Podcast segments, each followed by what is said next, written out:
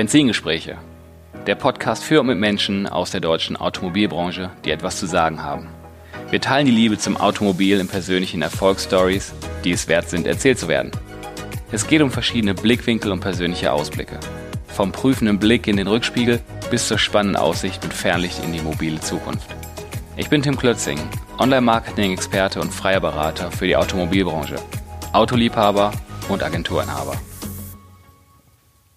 Herzlich willkommen zurück bei meinem Podcast Benzingespräche. Heute mit einem neuen spannenden Gast. Das deckt sich mit mehreren Gästen zuvor, der die Autobranche in Deutschland kennt wie kaum ein anderer. Aber noch wichtiger ist jemand aus einem echten Familienunternehmen. Und das wollte ich doch mal kennenlernen näher. Herzlich willkommen, Philipp Kroschke.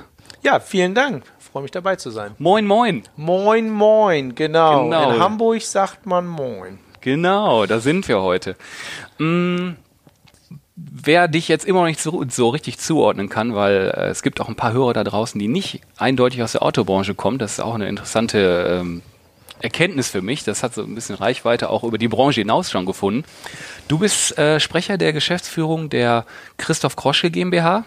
Und was macht ihr da genau? Was ist euer Kern? Euer Basic ist Zulassung, Kfz-Zulassungsdienst ursprünglich gewesen? Ja, ja. also ganz ursprünglich ähm, haben wir rein Autoschilder gemacht. Meine mhm. Großeltern haben 1957 damit angefangen, mhm. so ein bisschen aus der Not heraus Autoschilder zu machen. Mhm. Und das ist dann gewachsen, ähm, mhm. immer größer, filialisiert und irgendwann kam der Bereich Zulassungsdienstleistung. Das heißt, wir gehen für das Autohaus zur Zulassungsstelle, muss er nicht mal selber machen. Mhm. Okay. Ähm, und übernehmen diese Dienstleistung. Okay, da lernen wir gleich noch ein bisschen mehr zu, was sich daraus ergeben hat. Ne? Mm, du hast in den letzten Jahren, du bist seit 2005 in dem Unternehmen und da hast du verschiedene Positionen durchlaufen. Da kommen wir auch noch gleich zu. Zu dir. Du bist ein Baujahr 78, bist verheiratet, hast zwei Kinder. Du lebst in, jetzt muss ich Ammersbeek. Ammersbeek. Bei Hamburg. Bei Hamburg. Ich wollte keinen Fehler bei der Aussprache machen. Das ist nicht schlimm. Das werden uns die Ammersbeker nachsehen. Okay.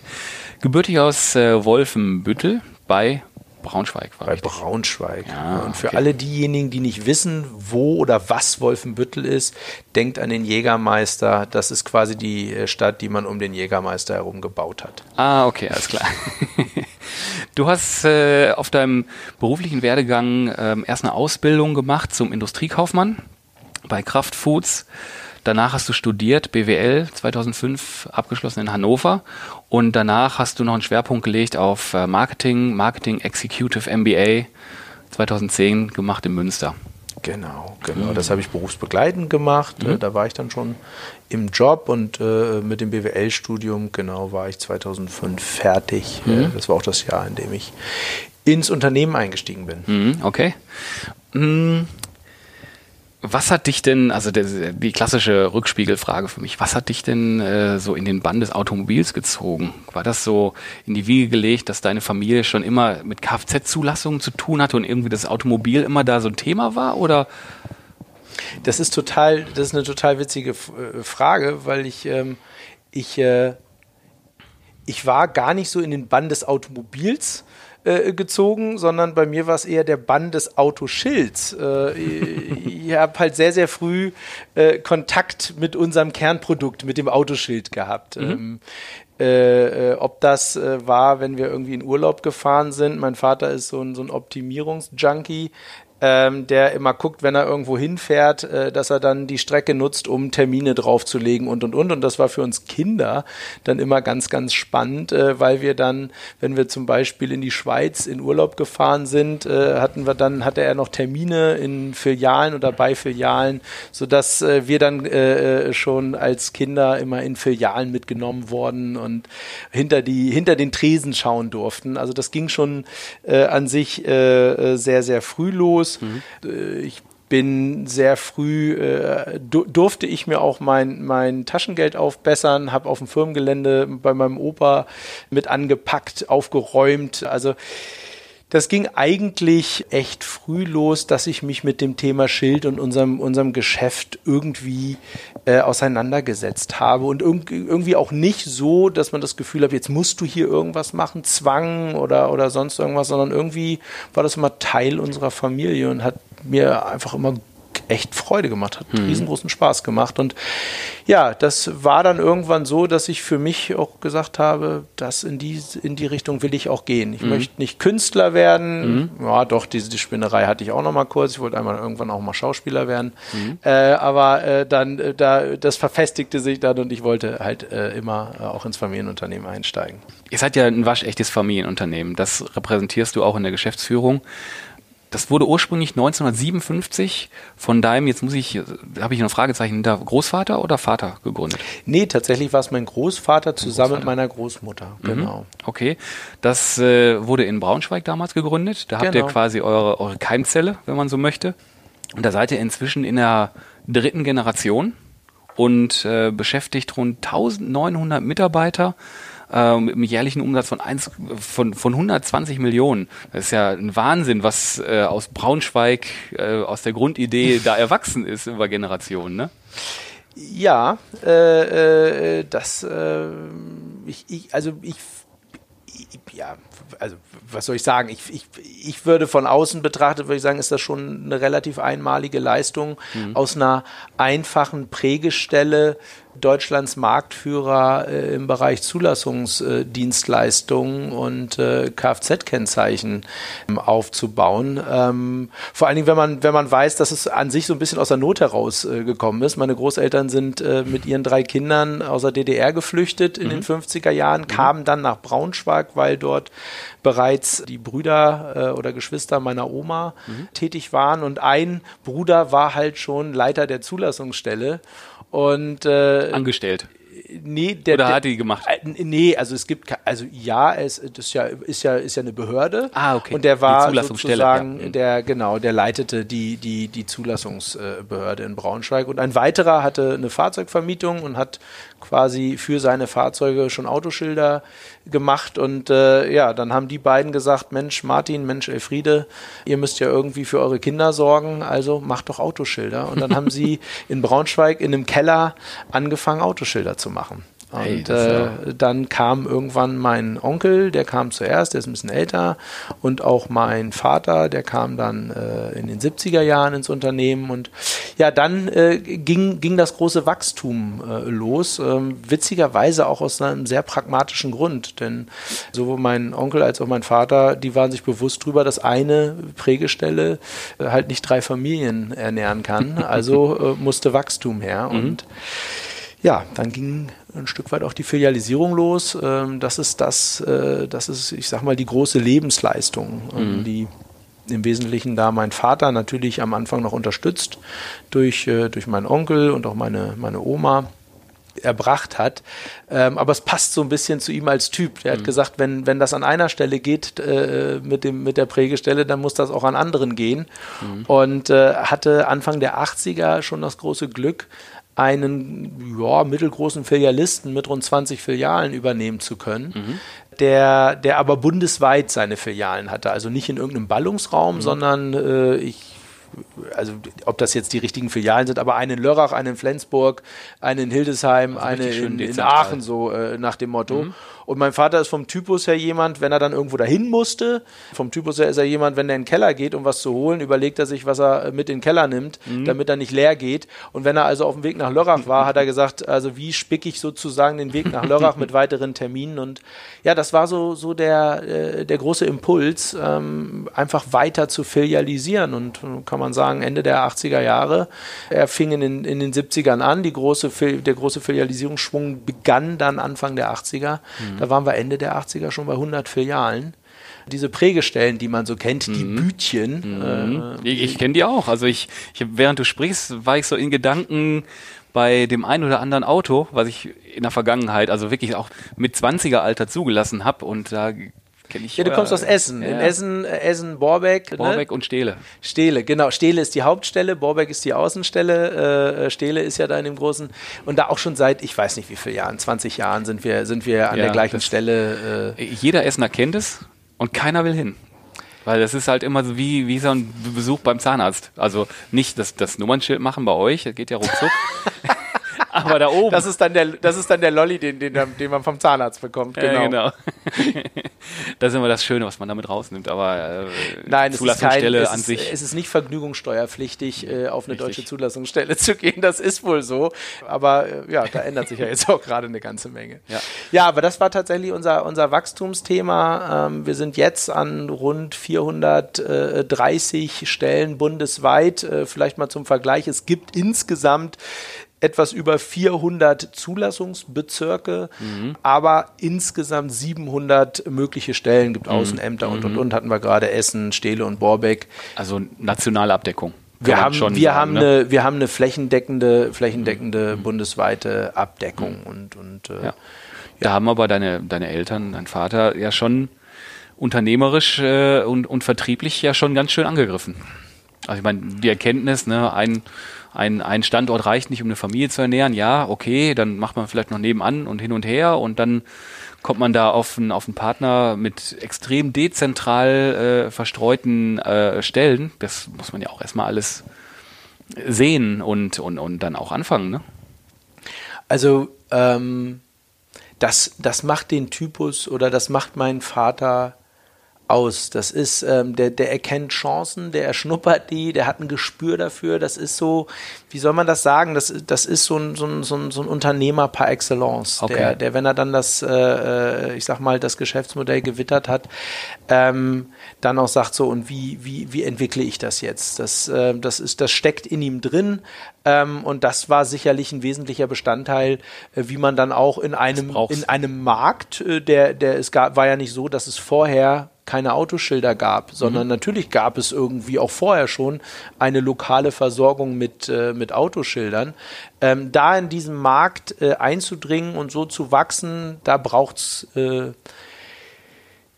also da braucht es äh, äh, eine, eine gewisse, ja, wie soll man das, ich, wie, wie soll man das sagen, so eine, so eine, so, ja, einmal eine Vision mhm. und zum anderen aber auch die, ähm, die, die, die, die, die notwendige Kraft sozusagen, so etwas dann auch durchzusetzen und mhm. den Mut mhm. natürlich auch zu haben, denn das ging mhm. nicht immer nur geradeaus. Äh, ich war damals noch sehr klein, habe das natürlich so ein bisschen vom, vom Spielfeldrand äh, beobachten dürfen und äh, ich habe meinen Vater immer schon dafür bewundert, ähm, dass er sehr mm, wie er damit umgegangen ist. Das war, mein Vater war, ich will nicht sagen tiefenentspannt, aber meinem Vater hat man nie den Stress und die Leistung, die da, äh, die er da erbracht hat äh, mhm. und den Druck und mhm. auch das Risiko hat man ihn äh, zu Hause nie angemerkt. Das mhm. konnte er immer draußen lassen und mhm. da habe ich mir schon sehr früh gesagt, das ist etwas, das ist erstrebenswert. Jemand, mhm. der zufrieden mit sich und mhm. gleichzeitig auch wieder nicht. Also mein Vater ist irgendwie zufrieden grundsätzlich, ist ein sehr zufriedener Mensch, aber auch einer, der irgendwie gleichzeitig wieder nie zufrieden ist, wenn es nicht weitergeht. Also das ist äh, sehr, sehr spannend. Auf jeden Fall. Und jetzt kommst du ja äh, in, der, in der Nachfolgegeneration ans Ruder und hast natürlich auch wunderbar, jetzt hast du vorhin so schön gesagt, vom Spielfeldrand aus hast du es, wo du noch nicht in der Verantwortung warst oder als Kind, wie ein Vater erlebt hast, wie, wie er damit umgegangen ist, hast du natürlich auch äh, ein klasse Vorbild an der Stelle, um das, dir gewisse Sachen abzuschauen. Unbedingt, unbedingt. Also äh, was er in mir wirklich geweckt hat, ist, ist die Neugier mhm. ähm, auf, auf, auf solche Dinge. Also sich nicht mit dem Gegebenen zufrieden zu geben, sondern zu sagen, wo geht's noch hin? Was, was können wir tun? Wie sieht das morgen aus? Und wir befinden uns ja jetzt gerade in einer sehr spannenden Zeit, wo das nicht nur einfach unternehmerischer, äh, unternehmerische Lust ist, zu sagen, wir müssen jetzt mal was ändern, sondern, sondern auch ganz klar eine Notwendigkeit. Das Zulassungswesen wird digital. Mhm. Ähm, wir sind ein analoges Unternehmen äh, äh, mit einer sehr analogen und einer sehr tradierten Struktur und da geht es jetzt darum, wie sieht das morgen für unser Unternehmen aus? Und, und was ich da äh, wirklich in mir trage, ist die Lust drauf. Also mhm. vor allen Dingen nicht zu sagen, ich, ich akzeptiere jetzt, dass es so ist und akzeptiere, dass es mich vielleicht morgen in einer digitalen Welt nicht mehr gibt, sondern genau das nicht zu tun, sondern zu sagen, wie gestalte ich die Zukunft selber, wie kann ich Einfluss drauf nehmen und wie werde ich Teil einer, mhm. einer, einer Zukunft, wie auch immer sie denn dann mhm. äh, in, dem, in dem Bereich aussehen wird. Und, und das trage ich, äh, trage ich in mir und mhm. äh, bin da sehr froh, dass, dass, dass ich das von ihm mitnehmen kann. Ja, ist natürlich bei so einem Familientradtionsunternehmen über mehrere Generationen natürlich auch Gold wert.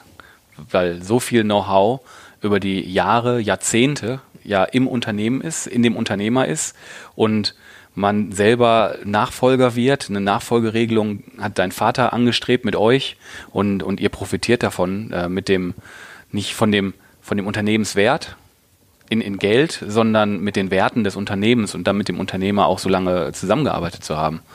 Geld ist nicht Sinnstift, ne? das ist auch klar. Das mhm. ist da oder es kann auch mal schnell weg sein. Also mhm. jetzt in Bezug auf uns, wir hatten vorhin schon kurz drüber gesprochen, groß sein und die meisten Filialen haben, nützt einem gar nichts, wenn das System digital wird, wo es gar nicht mehr darauf ankommt, dass du immer lokal überall vor Ort bist, mhm.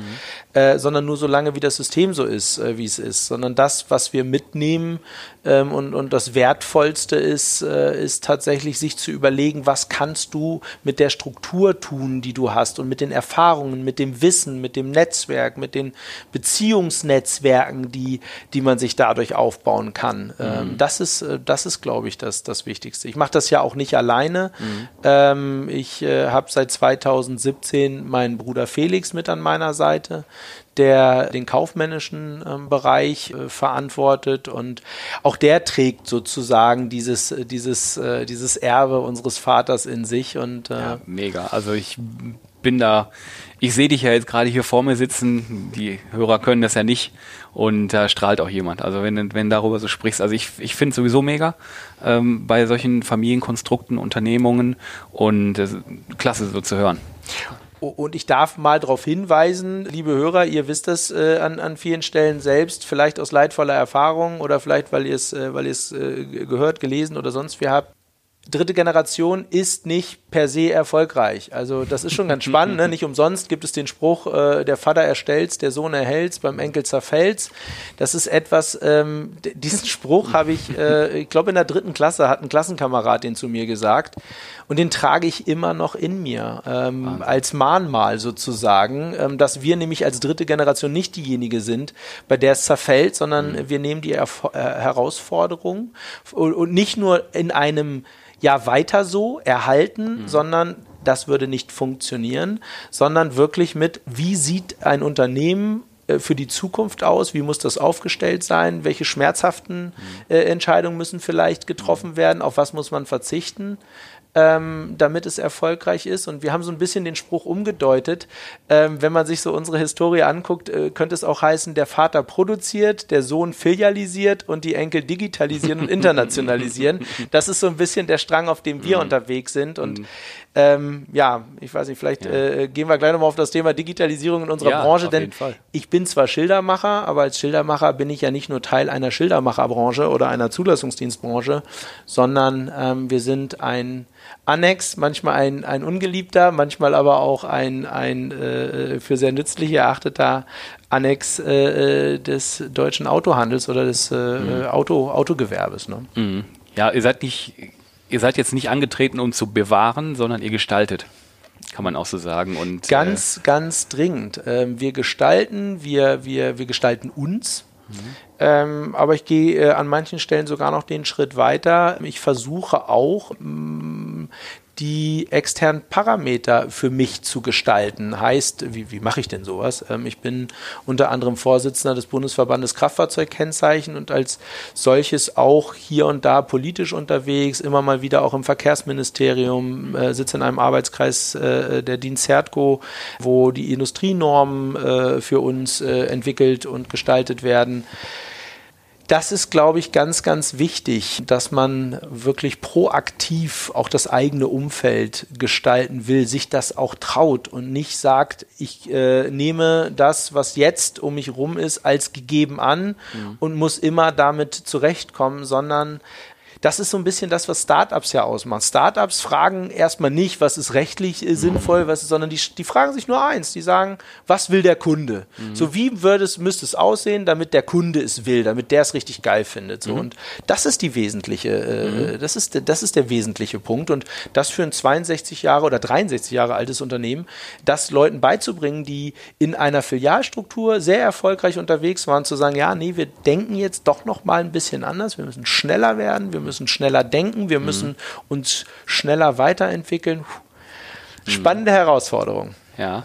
Ihr habt eure, ihr habt eure Firmen gruppiert Ähm, kannst du da vielleicht einen kurzen Überblick geben, dass es ja nicht einfach, ich sage jetzt mal, die, die Kroschke GmbH gibt, die diverses macht, sondern ihr habt da verschiedene Units. Ähm, wie genau. habt ihr das gruppiert? Was habt ihr da? Also der Kern, äh, das Dach ist die, ist die Christoph Kroschke GmbH. Mhm. Dann haben wir den Deutschen Autodienst. Ähm, wie differenziert sich das? In, in der Christoph Kroschke GmbH werden, ich sage jetzt mal ganz platt, die Kundengruppen Privatkunde. Das heißt, derjenige, der von der Zulassungsstelle der Autoschilder braucht, mhm.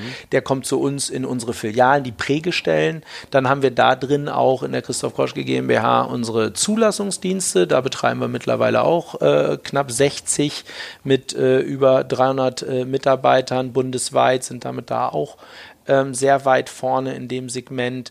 Ähm, der Deutsche Autodienst ist tatsächlich, kommt auch aus dem Segment Zulassungsdienst, aber für eine andere Kundengruppe. Und zwar war, daran mache ich es immer ganz gerne fest, der Deutsche Autodienst der Gründ, das Gründung, der Gründungskunde war, war Europcar. Und, und äh, dann wird vielleicht auch klar, ein Europcar hat nicht ein oder zwei oder drei Zulassungen pro Tag, sondern dann werden schon mal äh, 150, 200, 300 Zulassungen pro Tag äh, gemacht, äh, um, die, um die Vermietfahrzeuge auf die Straße zu kriegen. Das mhm. heißt, für Europcar war es wichtig, dass man viel stärker prozessual und auch da schon digital unterwegs ist, äh, mhm. weil Europcar wollte natürlich immer wissen, welche Autos sind jetzt gerade in der Zulassung, welche Briefe sind äh, eingelagert. Und das ist so ein bisschen das Kerngeschäftsmodell vom deutschen Autodienst. Mhm. Prozesse früh, äh, also schon in der Frühphase, wo es das Thema äh, digitales Zulassungswesen noch nicht gab, ähm, Zulassungsprozesse zu digitalisieren, ähm, Plattformen zu bauen. Also wir haben mit dem deutschen Autodienst auch einen starken Digitalkern. Mhm den wir aber nochmal verstärkt haben. Wir haben Kroschke Digital gegründet. Mhm. Ähm, da bündeln wir jetzt auch ganz stark unsere ähm, Digitalleistungen. Also im Wesentlichen ist das im Moment unser Kroschke On, unser Beauftragungsportal, unser Zulassungsportal für den deutschen Autohandel. Aber da wächst gerade ganz, ganz viel. Ein weiteres, ein weiteres Feld, äh, das jetzt äh, in 2017 dazugekommen ist, ist die deutsche Kennzeichentechnik. Die habe ich mit einem Partner gegründet und da geht es tatsächlich darum, Zulassungssysteme, Kennzeichnungssysteme und Verkehrsleitsysteme international äh, an den Mann zu bringen. Also äh, auch da gucken wir ein bisschen in die Zukunft. Geht genau, es geht, geht äh, ganz massiv in die Zukunft. Okay. Mm, lass uns, lass uns über dich und ähm, so deine Erfahrungen im, im stetig wechselnden, äh, wächs, wachsenden Familienunternehmen reden. War dein Einstieg in das Unternehmen immer klar? Also immer kann ich natürlich nur für mich sagen, ähm, mir war sehr früh klar, dass ich ins Unternehmen einsteigen will. Also ich, ich, ich würde würd jetzt mal behaupten, ich war so 12, 13, da habe ich für mich gesagt, ich möchte irgendwann ins Familienunternehmen. Ich bin ältester, ich bin mhm. ältester äh, von äh, insgesamt sechs Kindern und irgendwie so ein bisschen so, äh, ne, so Tradition verpflichtet. Ähm, das könnte sich jetzt danach anhören, dass, dass ich irgendwie mich gezwungen fühlte. Nee, das war es irgendwie gar nicht. Aber für mich war das irgendwie gefühlt, war das klar, du hast ein Familienunternehmen, äh, das ist eine Riesenchance, das, äh, äh da, da, also da gibt es kein, keinen anderen Weg. Also ich, wie gesagt, ich bin seit 2005 jetzt im Unternehmen und äh, ich glaube, ich wusste das so mit 12, 13 war mir das klar, dass ich da hin will cool. und da Schön. einsteigen will. Okay.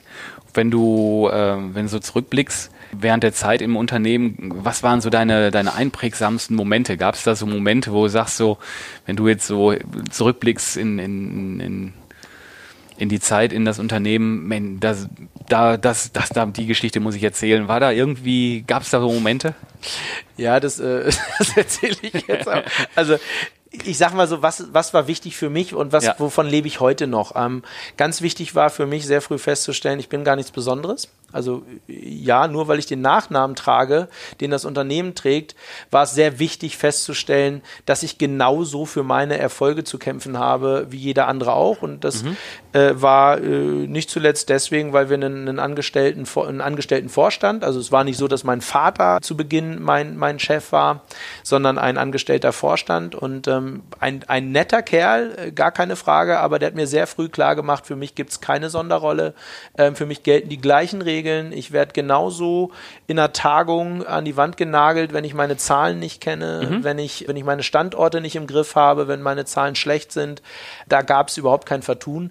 Ähm, und das hat mir sehr, sehr gut getan. Also das war für mich ganz, ganz wichtig für meine persönliche Entwick äh, Entwicklung. Ich glaube, das hätte, wäre anders gegangen, wenn, wenn ich eine Sonderrolle gehabt hätte in, in dem, im, im, im ähm, mhm. Unternehmen. Und dann gab es nochmal einen so einen ganz wichtigen Punkt auch, das war eher intrinsisch, nämlich ich dachte so nach drei, vier Jahren als Gebietsleiter, das war mein erster wichtiger Posten, also ich habe das Geschäft auch wirklich von der Pike auf lernen dürfen, habe ich gedacht, warum kommt jetzt Vater nicht mal und bietet mir irgendwie den nächsten Job an? Also wieso äh, werde ich jetzt nicht irgendwie mal nach Arnsburg berufen und jetzt hast du irgendwie vier Jahre hier Lehrzeit gehabt, jetzt darfst du, jetzt muss es wie auch immer, mhm. Bereichsleiter irgendwas, also jetzt, wo sind die großen hohen Weinen? Und irgendwann hat es Klick gemacht. Ich weiß nicht, was das getriggert hat, aber mir war auf einmal klar, wenn ich das will, dann muss ich selber zeigen, dann muss ich mich zeigen, dann muss ich mich sozusagen drum bewerben, muss sagen, pass Anbieten. mal auf, gib mir mehr Aufgaben, mhm. ich will das Projekt, gib mir hier nochmal ein Projekt. Und das war auch ein ganz, ganz wichtiger na, Wendepunkt ist jetzt Blödsinn, aber diese Erkenntnis, dass für das, was ich bekommen will und wenn ich mich, wenn ich wachsen will und wenn ich mich entwickeln will, dass ich dafür selber sorgen muss, dass keiner für mich dafür sorgen wird, das war eine ultra wichtige Erkenntnis und da bin ich äh, meinem Vater auch dankbar, dass er mich zu dieser Erkenntnis letztlich hat kommen lassen, weil das hat dann auch mein weiteres Fortkommen geprägt. Mhm. Mir war von da an klar, wenn es weitergehen will, muss ich die Dinge ergreifen, dann muss ich sozusagen äh, derjenige sein, der die mhm. Dinge entwickelt und sich nimmt. Ja, zu der Erkenntnis kommen lassen. Das ist ein fantastischer Satz. Genau, das ist genau. Wirklich, er hätte es mir ja abnehmen können. Er hätte ja auch ja. sagen können, Philipp, pass auf, dein Name ist Kroschke, mit, äh, dein Nachname ist Kroschke. Äh, also Schreibtisch. Genau. Und das war wichtig und das hilft mir auch jetzt noch. Ja? Wir haben vorhin darüber diskutiert, ähm, wie gehe ich mit Problemen um? Ähm, mhm. Stehe ich davor, jammere, weil, weil ich nie gelernt habe, lösungsorientiert unterwegs mhm. zu sein. Und für mich ein ganz großes Problem unserer heutigen Zeit, äh, viele sind nicht lösungsorientiert, Warten sondern sehen Lösung. nur mhm. das Problem und ja. jammern über das Problem. Und mhm. ähm, das konnte ich, das habe ich wirklich dadurch lernen dürfen. Genial. Das war das war ein wichtiger, wichtiger Erkenntnisgewinn. Ansonsten natürlich 2012 Ernennung zum, zum Geschäftsführer. Ich war mega stolz, weil wenn du mit 12, 13 dir irgendwann mal vornimmst, das zu machen, was Papa macht, äh, äh dann ist natürlich so 2012 gefühlt, ähm, hast du dein Ziel erreicht. Und ähm, mhm. die Erkenntnis war aber auch da wieder eine andere ich war jetzt nicht Geschäftsführer, doch war ich natürlich auf dem Papier und in der Organschaft äh, bist du Geschäftsführer, aber und auch das ist mir in der Rückbetrachtung äh, viel, viel klarer geworden als in dem Moment, da war ich Geschäftsführung Azubi. Ne? da lernst du überhaupt erst, was es heißt, Geschäftsführer zu sein. Da gehört aber auch dazu, dass du für dich den Anspruch hast, nicht nur Geschäftsführer zu sein und das auf dem Papier stehen zu haben, sondern Geschäftsführer zu sein, mit allem, was das bedeutet, mit all der Verantwortung, der Verantwortung. auch mit der Verantwortung zu sagen, wo geht's hin, wie sieht's aus? Und nicht mehr der, der, der Befehlsempfänger zu sein, der ausführt und das vielleicht auch super gut ausführt, aber derjenige zu sein, der sagt, wo geht's mit dem Unternehmen hin? Und das hat noch einen Moment gedauert. Also da war mhm. ich 2012 noch nicht. Da war ich ein guter Verantwortlicher für unsere gesamte Außenorganisation, weil ich ein gutes Netzwerk hatte, weil mhm. ich unseren Markt sehr gut kannte, weil ich auch immer schon geliebt habe, was ich da tue. Mhm. Aber die Erkenntnis zu sagen, du willst nicht nur das auf dem Papier haben, sondern du willst auch das erfüllen und befüllen können, diesen Posten. Weißt du noch, wie viele Mitarbeiter ihr damals hattet? Das waren schon, äh, schon, schon, damals äh, äh um die 1007, äh, 1700. Hm. So, und, und mein Verantwortungsbereich für die, für die, ich sag mal, die, die Filialen und die Zulassungsdienste sowie äh, ein, ein Innendienst, ein Service Center.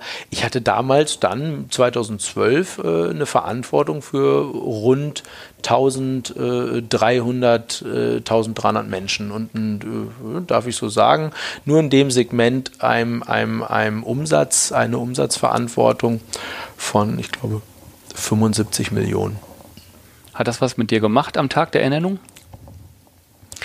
das macht immer noch jeden Tag was mit mir, wenn ich, wenn ich mir bewusst darüber werde, wie viel Verantwortung ich äh, da eigentlich trage, für wie viele Menschen mit ihren Familien und für wie viel Umsatz. Ähm, und dann wird mir, wenn ich so in der Form drüber nachdenke, immer noch heiß-kalt, was für ein großes Konstrukt ähm, ich verantworte. Ähm, aber dann äh, wird mir immer wieder klar, Punkt eins, ich verantworte das nicht alleine. Ich habe ganz mhm. viele tolle Menschen um mich rum. Mhm. Ähm, ich, ich bin da nicht allein auf weiter Flur. Ich habe meinen Vater, meinen Bruder, aber ich habe äh, ein tolles Management-Team. Und am Ende, mein Vater hat immer, hat immer gesagt, äh, wenn, ich, wenn ich dann schon mal panisch äh, wurde, ob der vielen, vielen, vielen unterschiedlichen Themen, dann sagte mein Vater immer, Philipp, das ist wie ein Stapel Papieren. Und du fängst mit dem obersten Blatt an und arbeitest dich bis unten durch. Und vorher kümmerst du dich nicht um alle, sondern nur um das erste. Das ist ein bisschen wie der Wanderer, mhm. der sagt, äh, denk nicht über den riesenhohen Berg ja. nach, sondern geh ihn Schritt für Schritt. Dann mhm. versetzt es dich auch nicht in Panik. Mhm. Ähm, und im Endeffekt zerteilst du deine große Aufgabe in viele, viele kleine Einzelaufgaben und dann, mhm. äh, und dann lässt es sich, lässt es sich auch machen. Aber mhm. tatsächlich ist das notwendig, ähm, war für mich notwendig, notwendig, das hinzukriegen, um dann nicht in Panik ob der großen Verantwortung auszubrechen. Ja. Ich meine, ich habe auch ein Unternehmen, ist x-fach kleiner. Trotzdem, ich habe auch Verantwortung für Mitarbeiter. Ich trage das nicht permanent bei mir. Das ist so, das ist ein, ich, ich weiß, was ich da tue aber ist jetzt nicht so jede Minute, wo ich dann so denke, so, ah, du musst Verantwortung tragen. Und wenn du jetzt mal irgendwie was doof entscheidest, genau. das ist es eigentlich nicht, ne? Also. Nee, ich glaube, dann würdest du, also ich, ich glaube, dann ist, dann, dann ist die Last gefühlt sehr groß. Und weiter mit der ich Story. Ich habe gerne Freude an dem, was ich mhm. tue. Natürlich ist es wie im richtigen Leben. Ähm, das besteht aus, aus einer Sinuskurve oder einer Cosinuskurve, wie auch, wie auch immer. Das gibt immer Aufs und Abs. Ähm, aber ich glaube, wenn du nur die Last im, im Blick hättest ähm, und ich finde große Freude an den vielen Einzelaufgaben und an den und auch den damit verbundenen häufig dann auch, dann hast du da ein Erfolgserlebnis, da ein Erfolgserlebnis. Ich kann das also, nee, man, ich zerteile es mir sozusagen auch und ich konzentriere mich dann auf das jeweilige Thema.